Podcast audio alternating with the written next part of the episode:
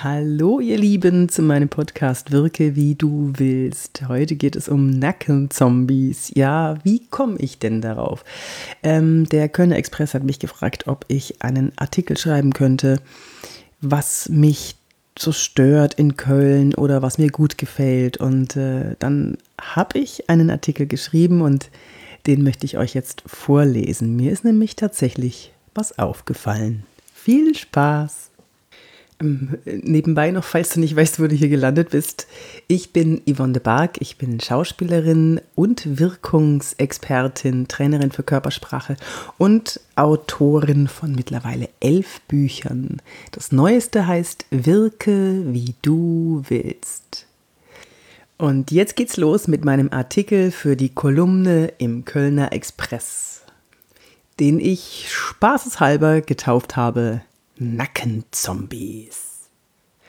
Wenn ich mich auf den Weg in die Innenstadt nach Köln mache, ärgere ich mich, dass ich kein Friseur oder Orthopäde bin. Um mich herum sehe ich nur geneigte Köpfe, den Blick fest auf ihr Handy geheftet. Ich glotze auf Menschen mit krummen Haltungen und Haare anstelle von Gesichtern. Es kann doch nicht sein, dass wir Kölner nur an Karneval mit 1,8 Promille unserem Ruf als Kölsche Frohnatur gerecht werden. Ähm, kleine Anmerkung meinerseits. Ja, ich bin keine geborene Kölnerin. Ich bin geborene Münchnerin, aber ich lebe schon so lange hier, jetzt mittlerweile, ah, ich glaube, über 20 Jahre und ich mag es. Also fühle ich mich als Kölnerin. Ich habe einen körpersprachlichen Geheimtrick, wie ich mir zumindest meinen Weg durch diese abgesenkten Köpfe in der Fußgängerzone bahnen kann. Kurz bevor ich mit jemandem zusammenstoßen würde, mache ich mich plötzlich ein klein bisschen größer. Unbewusst reagiert der andere darauf, indem er ausweicht. Ja, das habe ich schon in einem anderen Podcast mal erzählt und ausgeführt, aber jetzt habe ich es auch dem Kölner Express erzählt. So, das klappt allerdings nicht an Rolltreppenenden, wo manche Menschen mit stoischer Gelassenheit stehen bleiben, um konzentriert eine WhatsApp zu tippen und nicht bemerken, wie sich hinter ihnen die nachfolgenden Rolltreppenfahrer aufstapeln. Mein großer, also relativ großer 15-jähriger Sohn Dorian sagt, ich mache mich in der Fußgängerzone extra klein, damit meine Freunde sich nicht schlecht fühlen. Ich glaube aber kaum, dass die Vielzahl der herabgesenkten Köpfe einen ähnlichen Beweggrund haben. Vielmehr ist es das Versunkensein in der digitalen Welt, das sie wie Zombies durch die Straßen Kölns wandeln lässt. Die Touristen dagegen erkennt man an ihrem wachen und neugierigen Blick. Sie staunen auf der Domplatte, schließen verliebt Schlösser an Brücken, schlendern von Kranhaus zu Kranhaus und sind gekennzeichnet von einem Klecks Schokolade im Mundwinkel vom Schokobrunnen im Museum. Ich wünschte, die Kölner würden auch wieder mehr staunen und lächeln. Ich als Körpersprache-Expertin erfreue mich an jedem, der seine gute Laune nach außen hin zeigt und andere mitreißt vor allem in der Hektik des Alltags.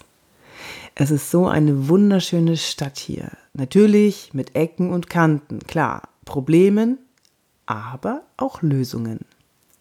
Sobald die ersten Sonnenstrahlen kommen, beginnt sie zu pulsieren.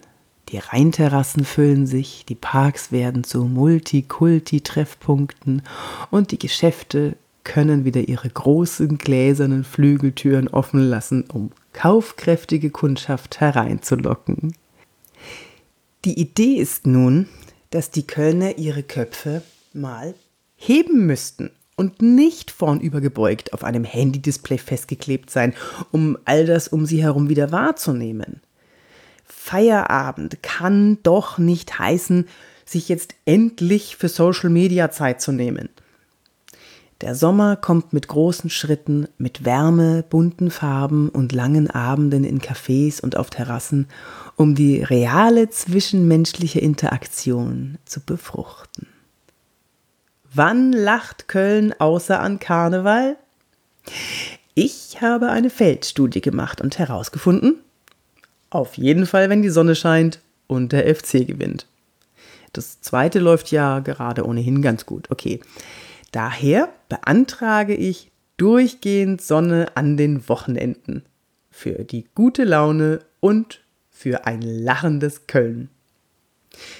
Mein ganz persönlicher Körpersprachetipp für dich für gute Laune. Wenn du merkst, dass du schlechte Laune bekommst, heb deine Augenbrauen so, als ob du überrascht bist. Dann verfliegt sie im Nu.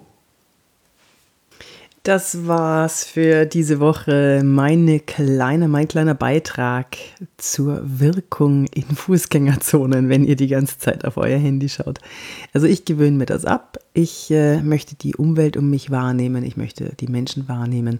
Wenn ich das nicht möchte, bleibe ich einfach zu Hause. Ich bin Yvonne de Barg. Ich bin Schauspielerin und Wirkungsexpertin Trainerin für Körpersprache und du kannst mir gerne deine Ideen für meinen Podcast schreiben an office.yvonnebark.de oder ähm, schau dich mal auf meiner Seite um www.yvonnebark.de. Da findest du zum Beispiel einen Mikromimik-Test, den du mal ausprobieren kannst, wie gut du Körpersprache lesen kannst.